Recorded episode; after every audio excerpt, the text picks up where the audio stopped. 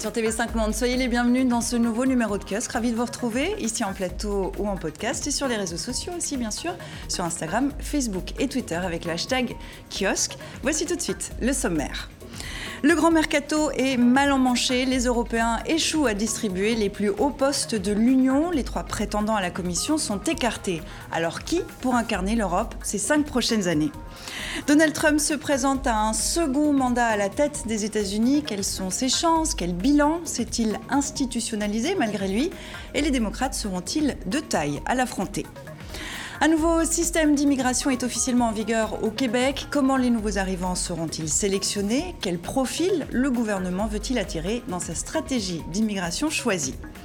Envoyer de l'argent à l'autre bout du monde en quelques secondes et sans frais, avec la monnaie virtuelle Libra, Facebook veut démocratiser l'accès aux services financiers de base et développer ses futurs revenus. Faut-il s'en méfier? Voilà les questions, on en parle tout de suite avec nos kiosqueurs. Ziad Limam, directeur et rédacteur en chef d'Afrique euh, Magazine, mensuel francophone international édité en France et consacré au continent sous l'angle politique, sociétal et culturel. Géraldine Milman, professeure euh, de sciences politiques et de philosophie à l'Université Paris Paris 2 Panthéon-Assas, diplômé de l'école de journalisme de New York University. Je signale votre essai du journalisme en démocratie aux éditions Klingsik. Enfin, Pierre Marlet, journaliste au service international et éditeur des journaux télévisés à la RTBF, la télévision belge. Vous en êtes aussi le correspondant en France. Merci à vous trois d'être euh, en plateau euh, ici euh, depuis Paris. Nous retrouverons également tout à l'heure depuis Montréal Romain Chuet, journaliste à la télévision Radio-Canada.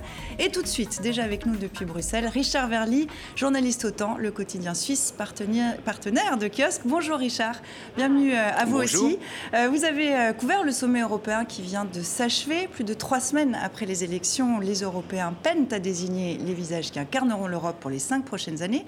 Un subtil équilibre entre famille politique, exigence de parité et équilibre géographique. Après quatre heures de discussion, un échec à Bruxelles. Aucun des prétendants à la présidence de la Commission européenne ne fait consensus. J'ai constaté avec un certain plaisir, amusement, satisfaction, oui, bonheur, qu'il semble qu'il n'est pas très facile de me remplacer. Hier, les chefs des groupes socialistes et centristes se sont opposés à la nomination de l'Allemand Manfred Weber, chef de file du Parti populaire européen. Même refus d'Emmanuel Macron, Selon lui, le poulain d'Angela Merkel ne fait pas le poids face à Vladimir Poutine et Donald Trump. Je n'ai rien contre une candidature allemande. Je l'ai dit et ce n'était pas une boutade. La chancelière euh, euh, aurait-elle euh, même été candidate, je l'aurais soutenue. Parmi les autres prétendants, ni le néerlandais Franz Timmermans, ni la danoise Margrethe Vestager n'ont convaincu. Un nouveau président doit être trouvé avant le 2 juillet, jour de la session inaugurale du nouveau Parlement. Alors, Richard, je me tourne euh, évidemment directement vers vous. Vous vous trouvez euh, à Bruxelles, vous avez les suivi les coulisses euh, de ce sommet. Est-ce que les couteaux à beurre ont volé au-dessus de la table du dîner hier soir?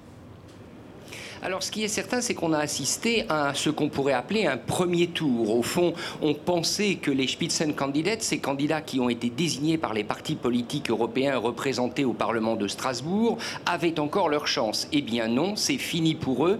Emmanuel Macron vient de le redire tout à l'heure. Ce ne sera aucun des trois noms qui étaient cités jusque-là, à savoir ni le conservateur allemand Manfred Weber, ni la libérale danoise Margrethe Vestager, dont on disait pourtant qu'elle avait la sympathie du gouvernement français, ni le socialiste néerlandais Franz Timmermans. Il faudra donc chercher ailleurs pour trouver le futur président de la Commission européenne et ensuite décider des trois autres postes, celui de président du Conseil européen qui représente les États membres, celui du Parlement européen, mais là c'est aux, aux eurodéputés de choisir leur président, ils le feront le 2 juillet, et ensuite le haut représentant pour les affaires étrangères. Alors visiblement cette répartition euh, serait peut-être déjà un peu faite, on va y revenir dans un instant, mais la question qu'on a envie de se poser maintenant, tout de suite, c'est quel nom circule euh, à Bruxelles pour, euh, pour reprendre la commission?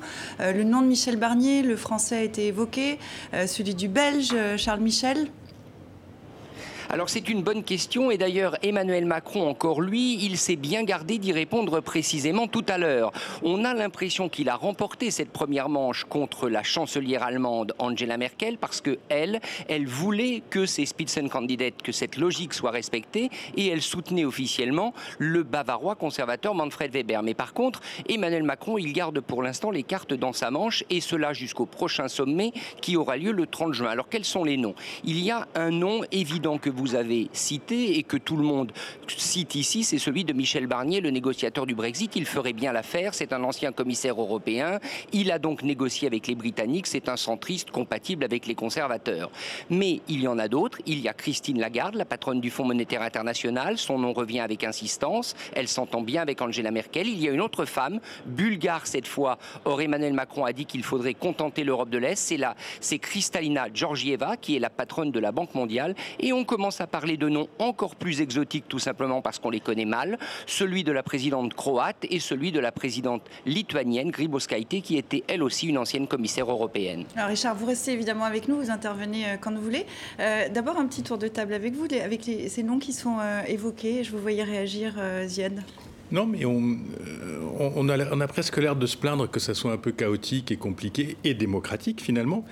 Il y, a une, évolution européenne. On disait que le Parlement représentait rien, que les députés représentaient rien, que tout ça n'était que du bidon. Et on découvre que tout ça a un certain poids, qu'il y a des nouvelles majorités qui se sont créées, qui représentent quand même une réalité du terrain des électeurs.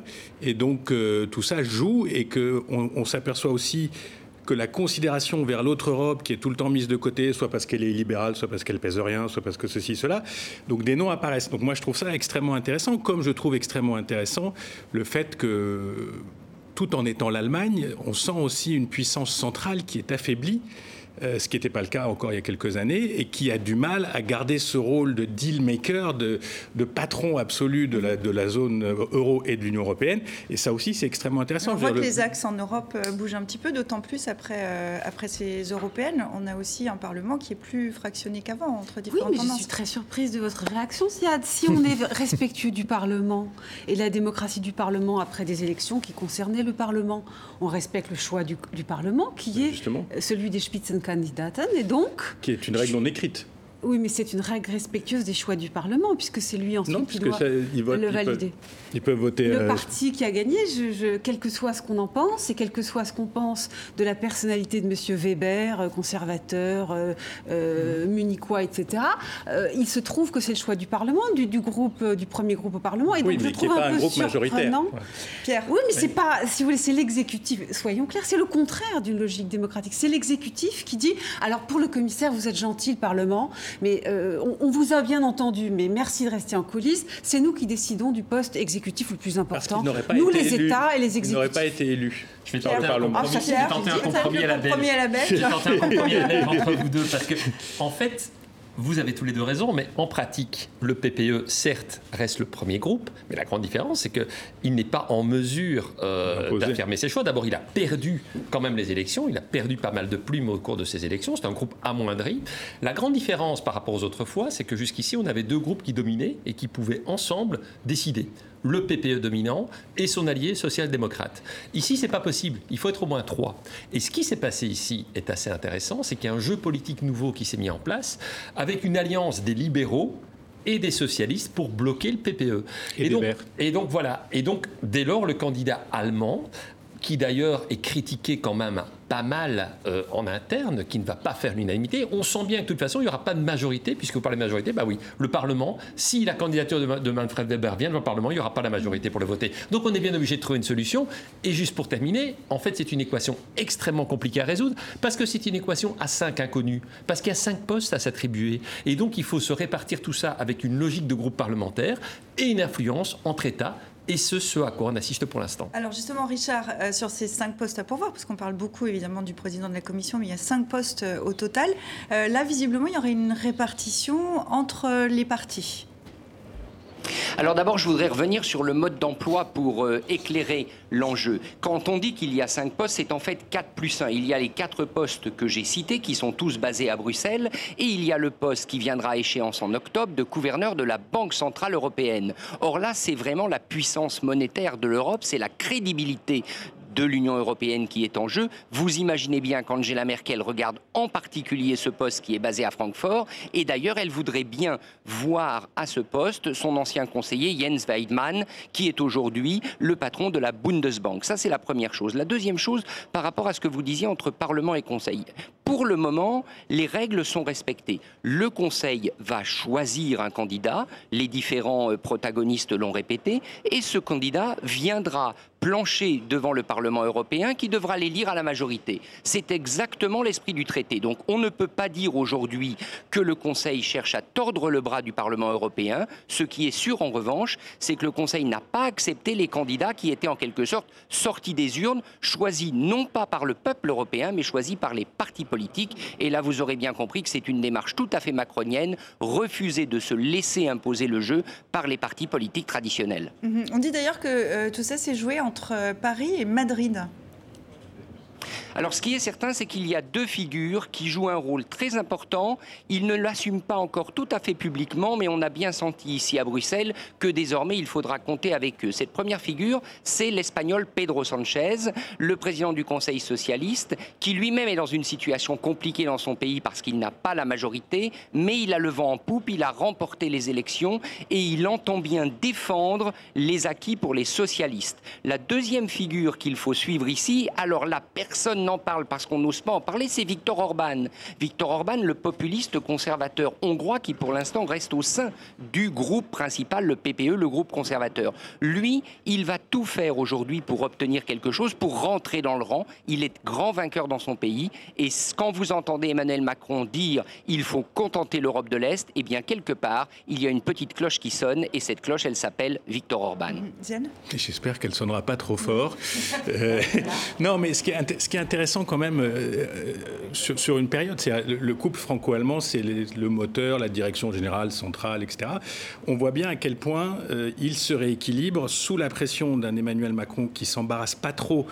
Euh, j'allais dire, de, protocole vis-à-vis de la chancelière. Avec la chancelière qui est très affaiblie. Et une chancelière qui a quand même fait un score assez calamiteux dans ses propres élections, qui est en fin de mandat, qui a une successrice qui n'est pas particulièrement apprécié par la République française pour ses déclarations un peu à l'emporte-pièce sur le Parlement de Strasbourg. Donc il y a ce jeu qui se joue entre la France et l'Allemagne, avec une France qui a un taux de croissance supérieur à l'Allemagne en ce moment, qui est dans une dynamique un petit peu plus forte que l'Allemagne, et, une Allemagne qui est quand même, quand on discute un peu à Bruxelles, les gens disent c'est lourd, quoi. Et tous les pays périphériques, ces pays dont on parle, euh, ces noms qui circulent, c'est tous des gens qui vont vers la position française parce que c'est une manière de desserrer un tout petit peu cette, emprise allemande qui est nécessaire. Et c'est juste un tout petit peu nuancé parce que ce qui se passe quand même, on l'a bien vu sur la, négociation sur le budget où, ah bah, où, Emmanuel Macron a tenté d'imposer des choses, bah, il, ne les a pas obtenues. Et pas seulement à cause des Allemands. Il ne faut pas oublier que quand même l'Europe du Nord, les, hein, euh, les Néerlandais, les Danois, les Suédois Suédois ont aussi envie d'une grande rigueur budgétaire. En gros, ils n'ont pas envie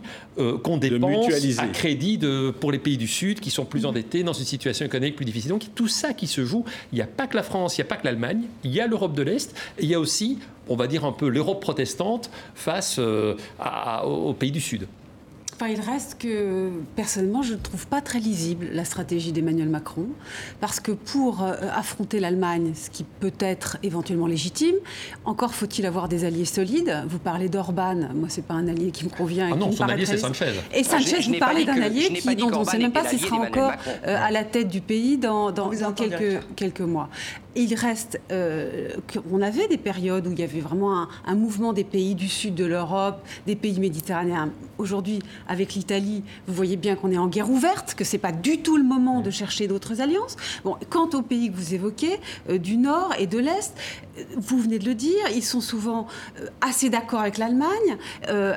on ne peut pas dire, je ne, comprends pas avec qui il s'allie, Emmanuel Macron. Je comprends bien mm-hmm. qu'il ne veut pas faire le jeu des partis, mais ce faisant, il ne fait pas tellement non plus le jeu du Parlement, puisque qu'on le veuille ou non, un Parlement tel qu'il est euh, constitué en ce moment, c'est un jeu de parti. On pourrait imaginer qu'émerge la libérale alliée, la, femme libérale qui, représente ce courant allié au vert. Il, est en dehors de tout cela. Il veut mettre un Français qui s'appelle M. Barnier ou peut-être une autre Française, Mme Christine Lagarde. Et tout le monde, je suis désolée, moi j'ai lu la presse de tous les bords cette semaine, tout le monde dit que la France énerve au moins autant que l'Allemagne en, ce moment, en Europe. Est-ce que la France énerve autant que l'Allemagne en Europe en ce moment?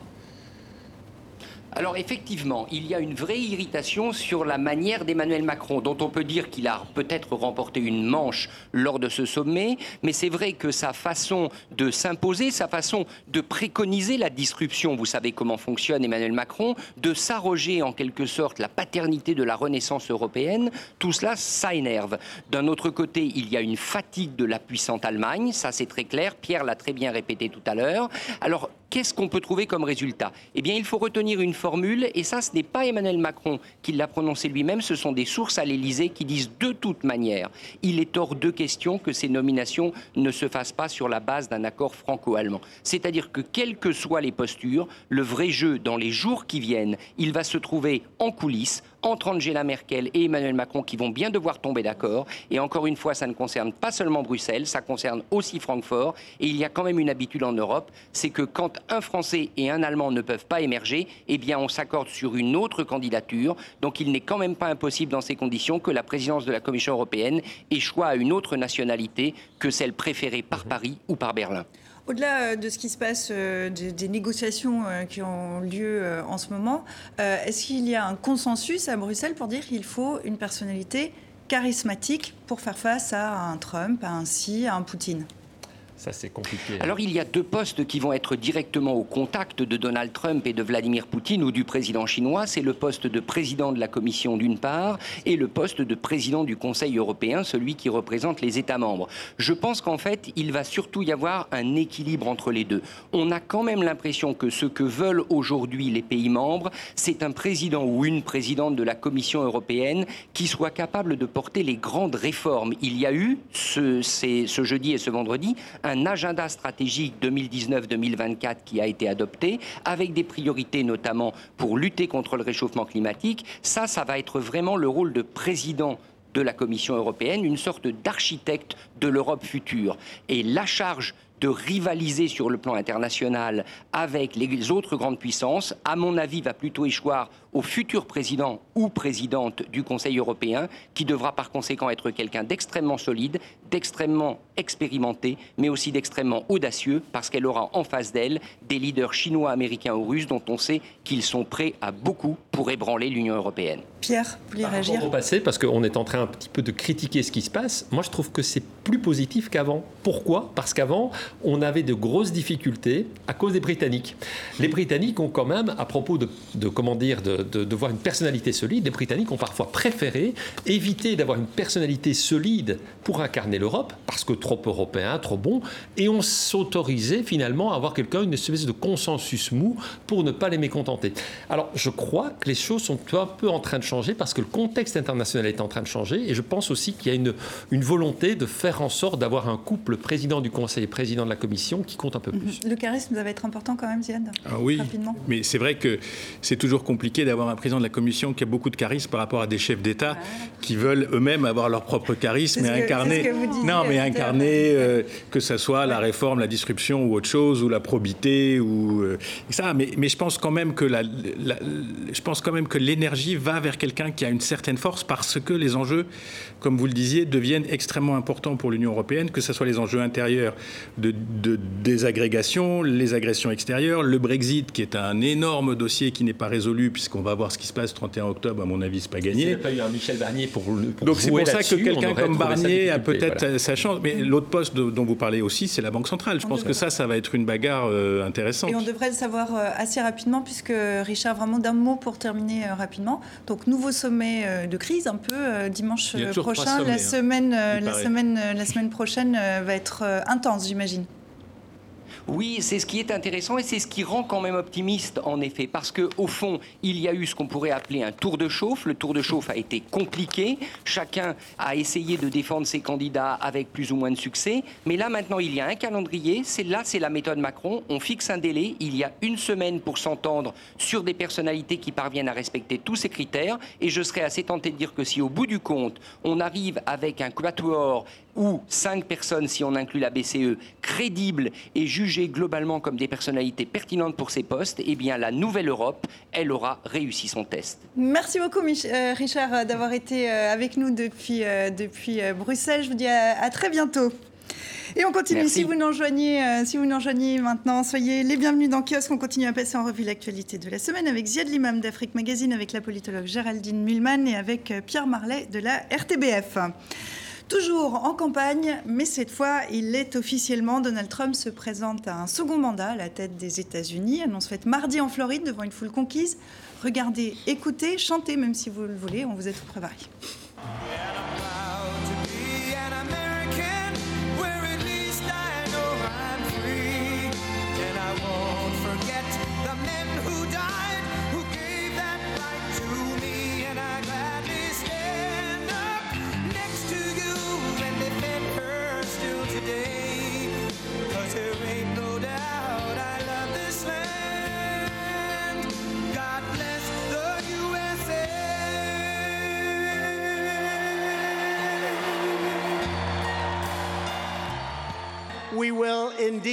Je vais préserver la grandeur de l'Amérique. Elle restera grande, plus grande que jamais. Et c'est pourquoi, ce soir, je me tiens devant vous pour officiellement lancer ma campagne pour un second mandat de président des États-Unis. Et que Dieu bénisse en effet les États-Unis qui entrent dans un an et quatre mois de longue campagne électorale. Pourquoi il se lance aussi vite, euh, Donald Trump? Parce que c'est l'Amérique. Et l'Amérique, c'est une de ses qualités ou un de ses défauts, au choix, ou les deux ensemble. C'est l'élection permanente parce qu'il y a cette, cette habitude de changer assez rapidement les, représentants, une sorte de méfiance structurelle à l'égard de, des représentants. Cette démocratie est fondée là-dessus. Il faut, faut, du turnover, il faut que les, on puisse se prononcer régulièrement. Donc on a les élections de mi-mandat euh, pour la, la, force parlementaire. On a quatre ans de mandat, c'est pas, c'est moins que chez nous par exemple. Et avant c'était encore beaucoup moins que chez nous quand nous étions à 7 ans. Euh, donc c'est l'Amérique ça. Et le show, c'est la aussi. Ce qui est aussi l'Amérique, c'est la conscience de Donald Trump. De, enfin, il sait très bien ce qui marche ce qui marche, c'est de dire que les autres sont des socialistes. Il a, faut entendre ce qu'il a dit ce soir. Ce, ce qui est, quand même tous les démocrates sont des aux États-Unis. Faut le Voilà, c'est l'injure absolue. C'est socialiste, ça veut dire communisme, euh, enfin nationalisation de tout, quoi. Il fait peur. Euh, alors, alors qu'il y a une multiplicité de démocrates qui se présentent avec des, des, des sensibilités mmh. différentes, qui vont voir ce qui va se passer de leur côté. Ça va être un grand show aussi. Il a dit évidemment que l'immigration, il allait raccompagner des centaines de milliers, je cite, d'immigrants illégaux à la frontière. Donc voilà, c'est comme ça qu'il qu'il fonce. Et puis, euh, son agressivité euh, face à la Banque centrale, euh, c'est-à-dire la Réserve fédérale, il a beau être indépendante, il a beau avoir nommé son patron, aller un petit taquet pour mhm. que vraiment lui, il sait ce qu'il faut faire pour la croissance, baisser les taux. Fait du Trump, il fait même, agressivité. Il fait même le Trump de la campagne précédente. C'est un petit bain de mouvance pour tout le monde. Mais est-ce que ça peut marcher cette fois? Parce que là ah où on ne bah. l'attendait pas. Écoutez, c'est ça qui est compliqué. Moi, enfin, c'est-à-dire que les remakes, ça passe ou ça casse. Voilà, on va avoir le remake de 2016. C'est très difficile de se prononcer sur le, fait de savoir si oui ou non ça va, ça va marcher ou pas. Déjà, on ne connaît pas le candidat démocrate qui est en face, et ça, c'est déjà une des clés pour un petit peu voir plus clair. Donc, il faudra attendre l'an prochain. Deuxièmement, vous l'avez très bien dit, moi, j'étais un peu étonné quand même des commentaires euh, cette semaine. Ah ben voilà, euh, il va déjà gagner, c'est comme si c'était fait. Enfin, c'était un petit peu le discours médiatique dominant. C'est très étonnant parce que je me rappelle qu'en 2015-2016, le discours médiatique dominant, c'était de dire mais il n'a aucune chance, ce type. Voilà, ça, c'est évident. Euh, oh, bah, quand il a été sélectionné comme candidat républicain, il a quand même aucune chance devant Sanders ou encore moins face à Hillary Clinton. Puis on a vu ce qui s'est passé. Donc moi, je me méfie terriblement des commentaires hors du temps euh, mhm. auquel l'élection va avoir lieu. L'élection, elle va se jouer euh, en, été 2020 euh, et en automne 2020. Mhm. C'est là que les lignes vont se préciser. C'est la primaire démocrate et puis la campagne présidentielle. Voilà. Là, on saura déjà en été 2020 quel est le candidat démocrate et puis on verra clair. Donc c'est beaucoup trop tôt pour savoir ce qui se passe. En plus, que se passera-t-il d'ici là? Voilà, regardez, apparemment, on a été à deux doigts d'avoir une, guerre entre, entre l'Iran et les États-Unis, ou en tout cas un conflit armé. puis au dernier moment, apparemment, il a reculé. Donc mhm. voilà, on, on est, on est, il est un drone impossible. américain, juste pour préciser les choses, un drone américain abattu au-dessus de l'Iran. L'Iran qui accuse les États-Unis, les États-Unis qui auraient éventuellement tenté. On ne sait pas trop si ce drone était sur le territoire iranien ou pas. Voilà, mais c'est intéressant parce que ça fait plusieurs semaines qu'on hum. parle de ça. ça tombe cette semaine, la semaine où il lance sa campagne, même si c'est très loin et que c'est très difficile de voir ce qui va se passer. Est-ce que quand même on peut imaginer qu'il y a une petite collusion entre les deux, entre les deux événements? On dit souvent qu'une guerre peut aider à asseoir un président. Pas parce que je pense que l'appareil américain est D'ailleurs, ça peut expliquer un peu ce qui s'est passé cette semaine. Je pense que l'appareil américain est très euh, divisé sur cette question iranienne. C'est-à-dire que moi, je ne suis pas dans le secret des dieux, mais en lisant la presse américaine, on a l'impression qu'il y a quand même un Pentagone qui, pour une fois, n'est pas un Pentagone 20 en guerre, qui est au contraire un Pentagone en train de dire regardez les options, c'est extrêmement complexe. Il y a visiblement aussi une CIA qui est en train de dire attention, c'est pas l'Irak, et déjà l'Irak on pourrait leur rappeler que ça a été dix ans, une décennie catastrophique avec des milliards de dollars et des milliers de victimes, des centaines de milliers de victimes en Irak. Donc on est en train d'expliquer. Et de son côté à lui, il y a des gens qui le poussent. On les connaît, les, Bolton. Pompeo, les anciens néocons et tout ça, etc. Et on voit un président au centre qui essaye d'arbitrer des choses. Et, visiblement, il s'est passé quelque chose jeudi soir. Ça, c'est absolument clair parce que les avions ont décollé, le système était en marche, quelqu'un est intervenu. Euh, j'ai lu dans la presse qu'il y a un message qui aurait été envoyé aux Iraniens par le biais des Omanais pour leur dire attention, on va vous attaquer, est-ce que vous pourriez ceci? Les autres ont répondu non. Enfin, il s'est passé quelque chose. ça, moi, ça me rappelle quand même cette histoire d'Obama et de la Syrie euh, où les avions avaient aussi décolé et à la dernière minute, on a tout arrêté. bref, il y a quelque chose qui n'est pas, pas, clair et, qui n'est pas rassurant. Parce qu'on parle de la première puissance mondiale mhm. militaire, d'une capacité de feu invraisemblable, mhm. qui est dirigée par des gens. Mais d'un président qui n'est pas un va en guerre depuis qu'il est arrivé mais c'est totalement, c'est totalement contradictoire. Il dit je veux me désengager du Moyen-Orient et toutes les décisions qu'il prend sont des décisions d'engagement mhm. sur Israël, sur Jérusalem, sur les territoires occupés, sur la Palestine, sur l'Arabie Saoudite. Il s'engage et il dit mais il faut qu'on se désengage. Je romps le traité qui était le seul traité qui permettait d'avoir une espèce d'équilibre avec l'Iran. Donc il y a forcément un retour, mhm. j'allais dire, euh, de bâton. Ce qui, Ce qui nous euh. amène un peu naturellement à, son bilan euh, intermédiaire. Quand, quand il est arrivé au pouvoir il y a deux ans et demi, on s'attendait au pire. Est-ce que le pire est arrivé? Si vous voulez, il y a des choses qui sont inquiétantes. On peut dire que longtemps, les relations des États-Unis avec l'Iran d'un côté et l'Arabie saoudite de l'autre, hein, qui se détestent mutuellement, permettaient un certain équilibre diplomatique, justement d'éviter de mettre tous ses œufs dans le même panier. Euh, Trump a choisi il a décidé, l'Arabie Saoudite, quoi qu'elle fasse, on, sait maintenant ce qu'ils ont fait à ce journaliste, euh, enfin, je veux dire, le rapport est tout à mhm. fait clair. Khashoggi. Khashoggi, voilà. Et euh, peu importe, d'ailleurs, on voit bien qu'il ne peut pas sanctionner, quoi. Il a mhm. tous ses œufs dans le panier euh, saoudien. Et l'Iran, c'est le mal absolu. Mais au-delà de ce dossier-là, son bilan plus général, bah, sur est-ce que le pire arrive, etc. Est-ce que le pire est arrivé? Sur l'environnement, je pense que c'est aussi la fin des accords de Paris. Je pense qu'il y, y, a quand même des choses inquiétantes. En fait, le pire n'est pas encore perceptible. Mais pour l'instant, il y a des éléments qui sont quand même extrêmement préoccupants. Le repli américain euh, sur, euh, voilà, sur l'Amérique, America First, euh, voilà, rien que l'Amérique. Donc la rupture des très peu d'alliés finalement. Mhm. voilà, on, cite encore ce, l'Iran cette semaine. Je suis désolé d'y revenir, mais il y a le, le, Premier ministre japonais qui va mandater un peu par les États-Unis pour jouer les bons offices et puis qui se fait désavouer alors qu'il est sur place par les États-Unis. C'est extrêmement compliqué. Mhm. Donc il ne fait plus confiance à personne. Il n'y a, plus d'alliés mhm. solides, euh, même les Britanniques. Donc c'est très compliqué. Quand même sur ce bilan, parce que c'est pas les Iraniens qui. Il y a plus de forme que de substance. Il a un mécanisme qui lui permet de parler à cette Amérique euh, angoissée, blanche, décrédibilisée, qui est en train de tomber de classe moyenne à qui est en train de se déglinguer, qui a peur de l'immigration, etc. Tout ça, mhm. ça fonctionne, il le sait, il appuie, mais c'est quand même un discours qui tient depuis deux ans, plus la campagne, donc trois ans et demi, qui est quand même un peu en creux maintenant. On l'a bien vu quand il fait son show en Floride. Mhm. Euh, America First, Keep America. Enfin bon, même, même un gars du Tennessee qui, par ailleurs, est en train de prendre en pleine figure le coût des sanctions euh, parce que euh, on ne peut plus vendre de, de, de cornflakes ou de soybeans aux Chinois ou j'en sais rien. Donc on sent bien que ça, c'est quelque chose qui commence à patiner. et, si on regarde le bilan législatif, c'est pas terrible non plus. Alors il bénéficie, il a une chance incroyable. L'économie. La croissance. Il bénéficie d'une croissance et relativement forte, dont on attend de voir, comme vous disiez, parce que ça, c'est le point clé, si elle va durer, parce que les, les, réductions, budget, les réductions fiscales, finalement, ne donnent pas finalement autant d'effets. Et puis, cette guerre commerciale avec la Chine. Donc, en, fait, en fait, tout est en place pour que cette, cette croissance, elle dure depuis 10 ans. Donc, elle a commencé sous Obama, elle a continué sous Trump. Que va-t-il se passer si c'est pas le président tout seul qui va décider si la croissance va, va durer ou pas? Donc, est-ce qu'il aura de la chance ou est-ce qu'il n'en aura pas? Et je, pour le moment, j'ai l'impression que cet élément clé de l'économie est, central. Alors après, il faut aussi avoir un programme. En creux, ce que vous disiez, c'est qu'il n'en a pas et qu'il s'est un peu présent. Toujours, toujours un peu le même. C'est euh, America First.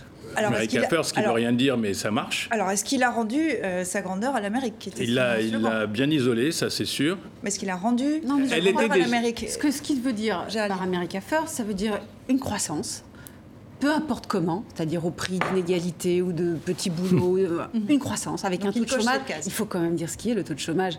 Je sais bien qu'il y a plein de travailleurs pauvres aux États-Unis, mais le taux de chômage officiellement est très très faible. Mhm. Donc il en joue absolument et il en joue sur le mode c'est moi qui sais comment on fait une bonne économie, monsieur euh, le patron de la Réserve fédérale, je vous ai nommé ça, ce qui est quand même une manière de traiter une, banque centrale indépendante qui est inédite, de même qu'il engueule Draghi. Euh, enfin, on n'a jamais vu ça.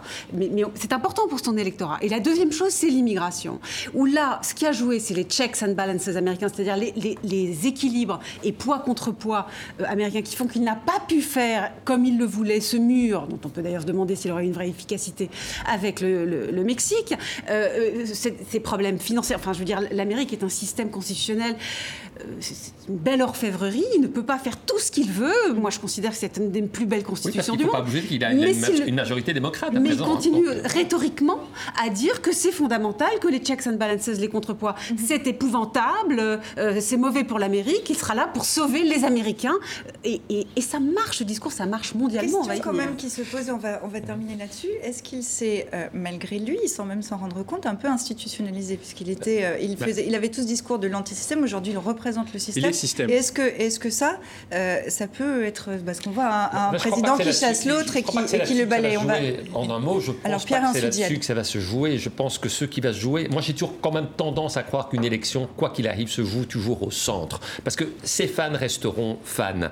Euh, les anti-Trump euh, resteront Trump. Et dans la particularité de l'élection américaine, comme d'habitude, ce qui va donc se jouer, c'est la dizaine d'États qui peut basculer, démocrates, républicains. Donc c'est là que tout va se jouer. Et effectivement, peut-être qu'une partie de cet électorat va se poser des questions. Mais il est trop tôt pour savoir parce qu'il faut savoir qui, est, en, qui est en face. Moi, ce qui, moi, ce qui m'inquiète plus, c'est la détérioration de la machine de l'orfèvrerie, parce que euh, il y a quand même une guerre civile idéologique d'une force et d'une brutalité en ce moment aux États-Unis entre le camp Trump conservateur, néoconservateur, et et, les démocrates dont on voit apparaître ce qui n'était pas arrivé depuis des années, depuis les années 60, on voit apparaître une gauche du Parti démocrate qui commence à avoir du poids, euh, la, jeune la jeune députée Cortez, etc., mhm. qui, parle aux gens. Donc on voit bien que ça va chauffer grave avec comme vous disiez, une majorité démocrate euh, à, la, Chambre qui va tout faire pour l'affaiblir. Donc ça, je pense qu'on va vivre deux ans extrêmement difficiles pour la, démocratie américaine. Pour conclure, la division du, des citoyens américains est très profonde. Elle n'est pas récente. Sous Obama, c'était terrifiant. Il y a vraiment une division profonde du peuple américain. Je pense d'ailleurs que c'est un peu quelque chose qui se généralise. Je crois mhm. qu'en France, on est mal placé pour donner des leçons d'unité. Et c'est peut-être encore plus profond, en tout cas, il y a d'autres enjeux. Et ça, évidemment, ça rend les élections très incertaines. Mhm. Et la semaine prochaine sera importante pour cette course de fond vers la présidentielle, puisque les premiers débats pour la primaire démocrate se déroulent mercredi et jeudi prochain. Et ça sera évidemment en Floride aussi, ça n'est pas un hasard. On accueille euh, maintenant Romain Chuet. Bonjour. Euh, Romain, vous êtes euh, journaliste à Radio-Canada. Merci d'être avec nous depuis Montréal. Bienvenue à vous. Euh, vous travaillez en particulier sur les questions d'immigration au Québec. Depuis le début de la semaine, un nouveau système y est officiellement en vigueur. Au moment du vote, dimanche, le ministre de l'Immigration, Simon Jolin Barrette, a rappelé les enjeux euh, de cette loi passée au forceps. On l'écoute. Madame la Présidente, ce qui est fondamental ici, c'est que le gouvernement travaille pour l'ensemble des Québécois, pour faire en sorte d'améliorer les choses. Mais il y a une chose qui est sûre, c'est qu'on va aller de l'avant avec le projet de loi sur l'immigration pour améliorer le sort des personnes immigrantes. Pratiquement l'ensemble des membres de la députation du gouvernement sont présents ici en Chambre, de façon à faire en sorte de pouvoir moderniser le système d'immigration, de pouvoir l'améliorer en pensant aux personnes immigrantes et en pensant aussi aux besoins du Québec, à l'intérêt public au Québec. La grande présence des députés ici ce soir au Salon Bleu du gouvernement démontre la volonté du gouvernement du Québec de respecter ses engagements. Bonjour Romain, merci euh, encore d'être avec nous depuis Montréal. La question qu'on se pose tout de suite, c'est comment va fonctionner l'immigration dorénavant au Québec? Alors déjà, ce qu'il faut savoir, c'est que le Québec a une particularité euh, dans l'ensemble du Canada. C'est la seule province au Canada qui euh, a la possibilité de sélectionner son immigration. Et là, on parle essentiellement de l'immigration économique. Ça représente environ 60% des nouveaux arrivants qui arrivent au Québec. Le reste, ce sont notamment les, euh, les réfugiés, la réunification familiale. Ça, c'est géré directement par le gouvernement fédéral. Donc tout ce qui concerne la partie immigration économique, il y avait un système avant qui permettait à toutes les personnes qui veulent venir au Québec, qui veulent venir, de remplir un dossier papier puis un dossier numérique dans lequel euh, on indiquait notamment la formation, les compétences, l'expérience, le niveau euh, euh, de langue, donc le français ou l'anglais. Et avec tout ça, il y avait une grille de sélection. Il fallait obtenir environ une cinquantaine de points sur une centaine de points qui étaient mis en jeu. Et si on obtenait ces 50 points environ, on obtenait un certificat de sélection du Québec. Et ce certificat-là, ce CSQ, permettait de demander ensuite une résidence permanente auprès du gouvernement fédéral. La résidence permanente, en fait, un petit peu pour résumer, c'est l'équivalent en gros de la carte verte aux États-Unis. Ce qui va changer maintenant, c'est un nouveau système qui s'appelle Arima. Et là, plutôt que tous les candidats déposent euh, leur dossier, il faut faire une déclaration d'intérêt. Et en fonction de la déclaration d'intérêt, en fonction des besoins du marché du travail, euh, c'est directement le gouvernement qui va inviter les euh, candidats à l'immigration à remplir ce dossier-là. Donc on parle d'une accélération des dossiers, une meilleure sélection donc, des immigrants mhm. en fonction du marché du travail. Alors le texte voté dimanche entraîne l'annulation de plus de 18 000 demandes d'immigration, celle de nombreux Français euh, par exemple aussi. Paradoxe en apparence, le Québec mène des opérations de séduction, recrutement en France. alors quel profil ce gouvernement veut attirer dans cette politique et cette stratégie d'immigration choisie? Alors en fait, on, cherche un petit peu tous les profils. Il y a des ingénieurs, mais aussi et surtout, euh, par exemple, des soudeurs, des manufacturiers, des journaliers. Euh, dans le système d'immigration actuel, en fait, dans ce qui se, passait euh, par le passé, on mettait notamment l'accent sur les diplômes. Plus on était diplômé, plus on a des diplômes, plus on a une formation importante, plus on a des chances d'être sélectionné. Ce que veut changer le gouvernement en refaisant euh, une nouvelle grille de sélection, c'est notamment accorder autant de points pour des personnes qui peuvent combler des postes qui ne demandent pas trop de diplômes. Donc pour éviter la surqualification, ce qu'on veut changer également dans le profil, euh, c'est faire venir des personnes, des Français par exemple, des personnes francophones, mais également euh, ailleurs à travers le monde, qui veulent s'installer, s'établir en région. Parce qu'il faut le savoir actuellement, la majorité des immigrants qui arrivent viennent en région, viennent à Montréal, ne vont pas dans les régions pardon. Et dans l'ensemble du Québec, il y a 118 000 postes qui sont vacants et des milliers de postes, évidemment, le sont dans les régions du Québec. Alors, pour ce projet de loi sur l'immigration, mais aussi celui euh, sur la laïcité qui fait couler beaucoup d'encre euh, cette semaine euh, au Québec, le gouvernement s'est servi de sa majorité parlementaire d'une procédure législative d'exception. la forme a suscité pas mal de réactions chez vous au Québec.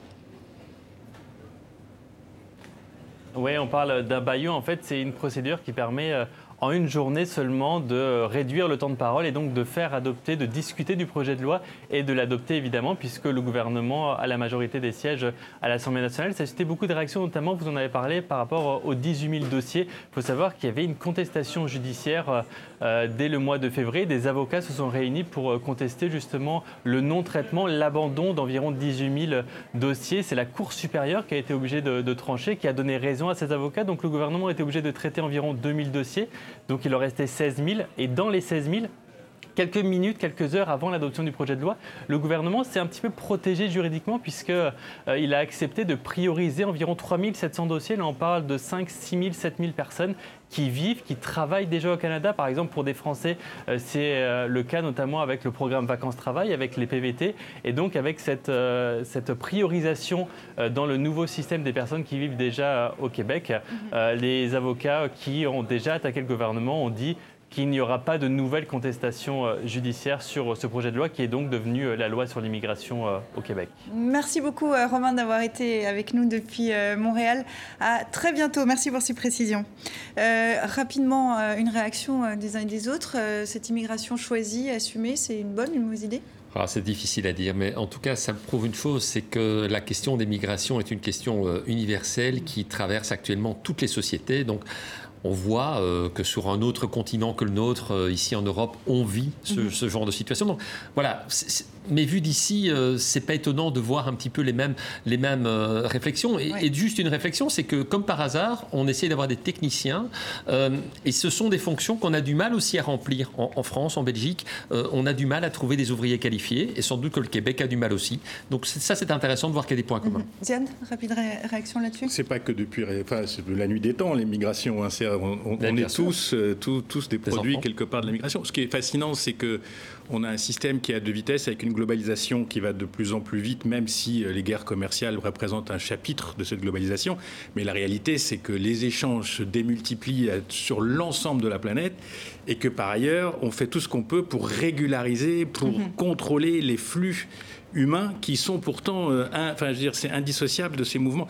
Donc, moi, je ne connais pas ce cas précis. Tout ce que je sais, c'est que le Québec, enfin, le Canada est une terre d'émigration. Elle l'a toujours été. C'est un mhm. pays gigantesque où il y a 20, euh, 30 millions d'habitants. Donc, on a une capacité. Oui, capacité. Alors, Géraldine, pour, euh, euh, pour, conclure. C'est une angoisse. C'est une angoisse de notre époque. Elle est, elle est là partout. Sur, sur des grandes terres d'immigration aux États-Unis, c'est devenu un sujet absolument prioritaire. Le, sur des terres très densément peuplées, ça l'est en Europe aujourd'hui, mais sur des terres moins densément peuplées, on peut dire que le Québec est moins densément peuplé, ça l'est tout autant. On a l'impression qu'il y a là une, angoisse, l'impression que c'est là qu'il faut agir pour que les choses aillent mieux, ce qui en soi peut-être peut se discuter, peut-être qu'il faut agir là, mais pas seulement, ou peut-être pas là. Mais c'est vrai que ça concentre et que ça montre que les idées sont mondiales et que on ne peut pas juste euh, euh, avoir un débat idéologique euh, lié à un pays. Ce sont les, débats idéologiques sont mondiaux. Mm-hmm. Eh ben, ce qui est mondial aussi, j'enchaîne avec ça, c'est la Libra. Mm-hmm. On connaît désormais euh, Facebook, on, on, connaît désormais euh, les contours. La Libra, c'est cette euh, monnaie virtuelle qui verra le jour au premier semestre de l'année prochaine.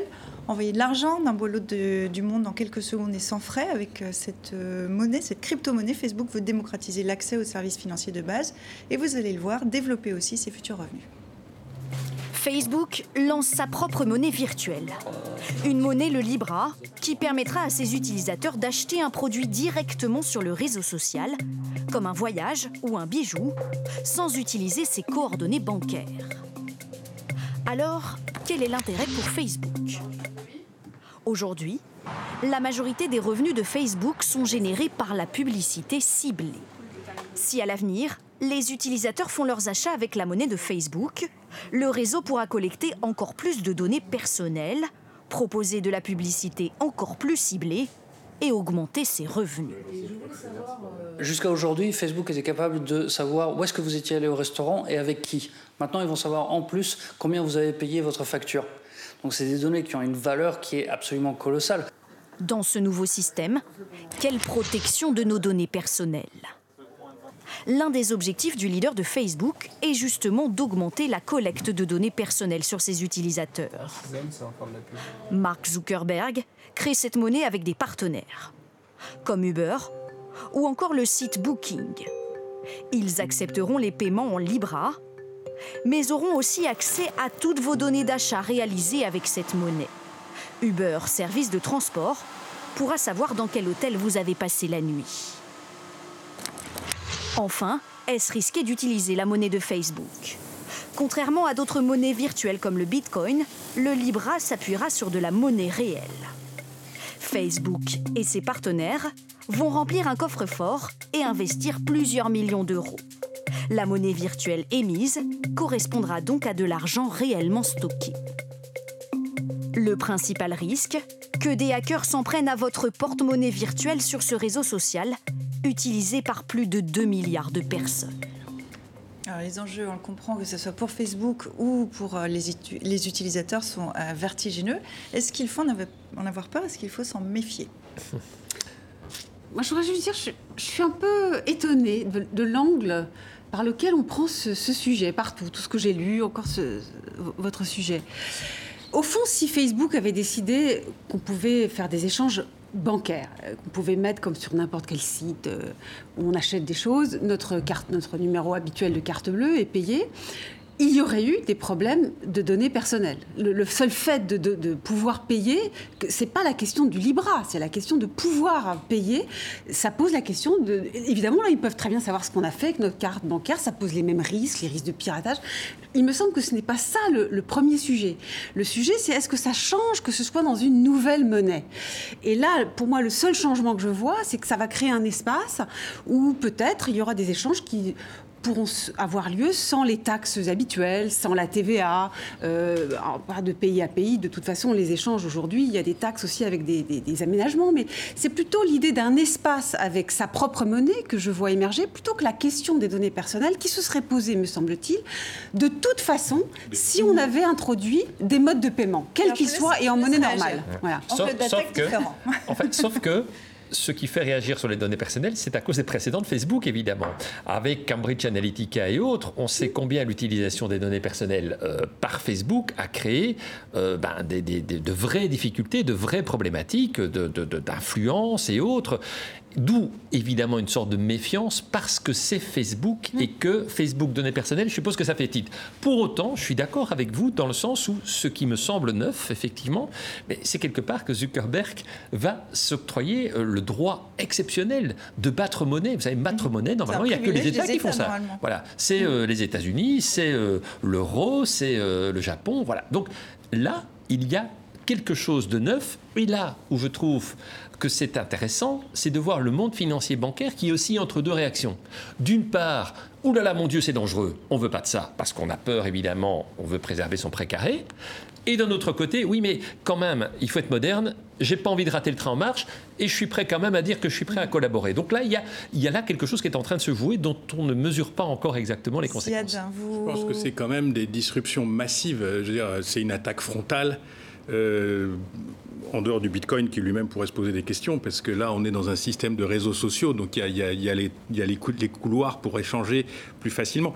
Mais là, c'est quand même une attaque frontale, un, contre le système bancaire traditionnel. Mmh. Moi, je serais une banque traditionnelle aujourd'hui, et d'ailleurs, elle se pose la question de leur survie à pas 50 ans. Hein, euh, les agences, le truc, les échanges, c'est en train d'être révolutionné par des approches comme ça. La deuxième chose, c'est que je pense aussi que ça pose vraiment la question de la régulation. C'est-à-dire que, que des Qui sont déjà ultra puissants, on, on parle de chiffre d'affaires en dizaines de milliards de dollars, de sociétés qui sont à 100% américaines, ça aussi, il faut, le, rappeler, euh, qui exercent un pouvoir de récupération des données, d'information, de big data impressionnant, et voilà, qui veulent faire de la monnaie.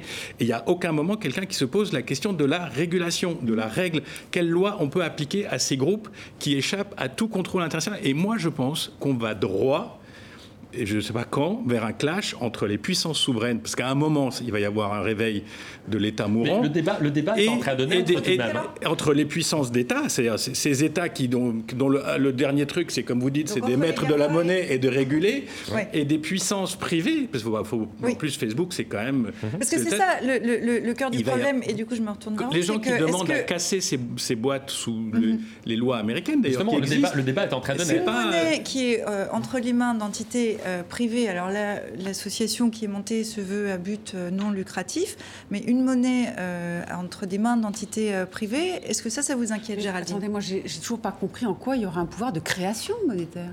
Ils auront des monnaies virtuelles, il y en a plein. Enfin, moi, je hmm. connais plein de gens sur Internet. Sauf là, c'est Facebook. Je connais même pas leur nom, mais il y a des monnaies virtuelles, ils font des paris, etc. mais en vérité, c'est pas du tout ça. C'est une monnaie proprement virtuel.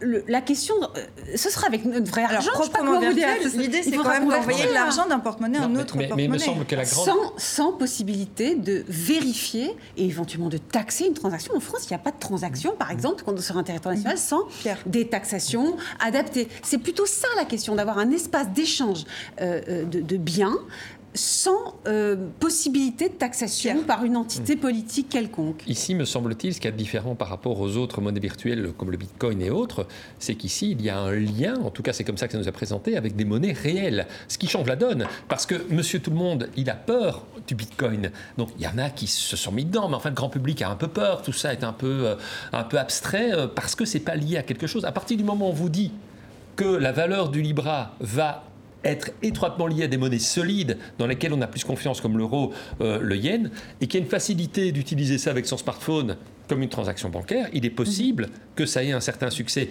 Par contre, je suis tout à fait d'accord avec le fait que le débat qui se pose maintenant, c'est la question de la régulation ou pas. Et ce débat, il est en train de naître. Il est en train de naître aux États-Unis, où certains, d'ailleurs des, des, politiques républicains comme démocrates d'ailleurs, hein, disent qu'il est temps d'envisager de, le démantèlement de Facebook ou de grandes sociétés des, GAFA, parce que ça devient euh, un trust incontrôlable. Il est en train de naître en Europe aussi. On a assisté au débat il y a quelques mois sur la régulation du droit d'auteur, et l'Europe est allée dans le sens, après une, grande hésitation, sur le fait, non, oui au droit d'auteur, face aux GAFA. Donc on sent que ce débat-là, il est en train de naître sur la régulation de ces énormes euh, GAFA. Je reviens quand même aux utilisateurs potentiels. Facebook nous dit euh, que c'est pour démocratiser en fait toutes ces transactions.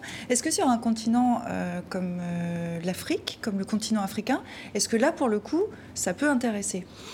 Je ne sais pas. Euh, franchement, là, je n'ai pas la, qualification pour répondre. Je sais qu'en Afrique, on a développé des modes de paiement à partir de monnaie réelle, mais à partir d'outils digitaux. Mhm. C'est-à-dire quelqu'un qui est à 500 km, par le biais de son téléphone, peut faire des transactions mhm. avec quelqu'un d'autre par le biais du téléphone. Il y a les Kenyans avaient inventé... Avec les Chinois, d'ailleurs. Oui, la smart money, etc. Donc tout ça, tout ça, tout ça, ça fonctionne très bien encore une fois, ça remet en Afrique et ailleurs en cause le rôle classique des banques parce que euh, on va les mettre en danger en coupant à travers les circuits, les emplois, les salaires, tout ça, etc. Et ça pose en Afrique comme ailleurs la question du contrôle. Je parle du contrôle des entreprises, GAFA, etc., mais la question du contrôle de cet argent qui est digitalisé. Bien sûr. C'est-à-dire, il y a pas, les, traces sont faibles. Si demain vous voulez acheter euh, des choses plus ou moins légales, si demain vous voulez investir de la dark money dans une entreprise, je ne sais pas où, tout ça, ça passe par des circuits digitaux. Donc la question de la régulation, et pas que sur l'argent, je pense que la question de la régulation digitale, protection des données, contrôle des flux, etc., ça va devenir un enjeu phénoménal pour les mhm. États. Parce que sinon, ils vont, ils, vont, se dissoudre. Et la Chine l'a bien bah, compris, puisqu'en réalité, euh, Facebook avec, arrive avec euh, Libra, mais est, presque déjà un petit peu ringardisé par euh, le WeChat chinois, qui permet beaucoup plus de choses. je ne sais pas si c'est totalement la, même chose. Ça ressemble plus au Facebook Messenger, sans être un grand spécialiste de, de ces questions. Par contre, là où je suis d'accord, c'est que la question de la traçabilité est, vraiment une question centrale, hein, euh, parce que euh, on sait très bien que les bitcoins servent beaucoup, euh, servent beaucoup pour les mafias ou, autres. Donc la mm. question de la traçabilité, on est, quand même dans une situation surréaliste où quelqu'un qui dépense 300 euros ou 400 euros en cash, il est vu comme un gangster affirmé, et on lui dit qu'il faut plus qu'il ait de cash, et on dit qu'il faut plus qu'il ait de cash, et d'un autre côté, on voit ce truc se développer, cette espèce d'argent virtualisé qui peut se déplacer à la vitesse de la lumière, sur, et, et, par des téléphones, par toutes sortes de circuits. Et on dit, mais pour moi, il était très bien, mon Les gens commencent à dire, mais le cash, c'est très bien. Enfin, au moins, il y a une forme même d'anonymat. On va revenir aussi sur la mode du papier après Alors, je vous, laisse le, je, vous laisse le, je vous laisse le mot de la fin là-dessus. Non, il y a des questions. Après, moi, je ne suis pas... Euh, j'ai pas les compétences même pour imaginer, mais ah. je pense qu'il y aura aussi à un moment donné des spéculations. Euh, en faveur de cette monnaie contre une autre, etc. Ce qui fait que le taux de conversion Libra contre Bitcoin, Bitcoin contre de, de bouger. Et c'est l'intérêt. dans une zone où franchement je ne sais pas l'intérêt d'en parler ici parce que c'est quand même euh, des sujets qui vont nous concerner, qui vont. Enfin, si vous et êtes on euh, n'imagine pas exactement à quel point. Et on, verra, on verra, parce que tout ça, normalement, entre, en, entre en vigueur euh, au premier semestre personne n'imagine le monde dans lequel on va vivre dans 20 ans. Non, ça c'est sûr. Nos, enfin, ceux qui sont juste derrière nous. On a déjà du mal à imaginer dans quel monde on va vivre dans un an, mais qu'est-ce qu'il a pour ça? Pour essayer de donner des petites clés de décryptage. Vous l'avez bien dit, c'est euh, la dernière de la saison. Alors on va terminer euh, comme toujours avec, euh, avec Dilemme. Et on commence avec, avec ces dessins, avec le dîner des dirigeants européens hier jeudi à Bruxelles. La soupe à la grimace annonce le serveur. Ici répondent encore l'allemande Angela Merkel et le français Emmanuel Macron. Donald Trump lance sa campagne pour un second mandat. Allô Vladimir Poutine Le président américain semble compter sur une ingérence de la Russie pour l'emporter. Autre coup de fil, l'homme fort euh, d'Arabie Saoudite, MBS, Mohamed Ben Salman, est mis en cause dans un rapport de l'ONU sur l'assassinat de Jamal Khashoggi. Allô Trump Il appelle son avocat, constatent les conseillers du prince héritier. Les Iraniens, on en parlait aussi, ont abattu un drone américain et s'attendent à une riposte musclée de Donald Trump. Sortez les canons anti-tweet, ordonne l'ayatollah Ali Khamenei. Enfin, la mort de l'éphémère chef de l'État égyptien Mohamed Morsi, il était vivant, s'étonne le président maréchal Abdel Fattah al-Sisi. Le pouvoir tente de minimiser l'événement que constitue le décès de l'ancien président islamiste au cours de son procès. Merci euh, à Dilem, merci euh, à vous trois. On le disait, c'est la dernière émission hein, de cette 24e saison mmh. euh, de Kios. C'est l'occasion pour moi de saluer bah, votre fidélité à vous, Ziad, puisque vous êtes là depuis le début, et puis évidemment votre fidélité à vous, à vous, téléspectateurs. Euh, qui nous regardez euh, chaque semaine très fidèlement euh, des quatre coins de la planète. Je vous souhaite de passer un très bel été, que vous soyez dans l'hémisphère sud ou dans l'hémisphère nord, et je vous donne rendez-vous en septembre.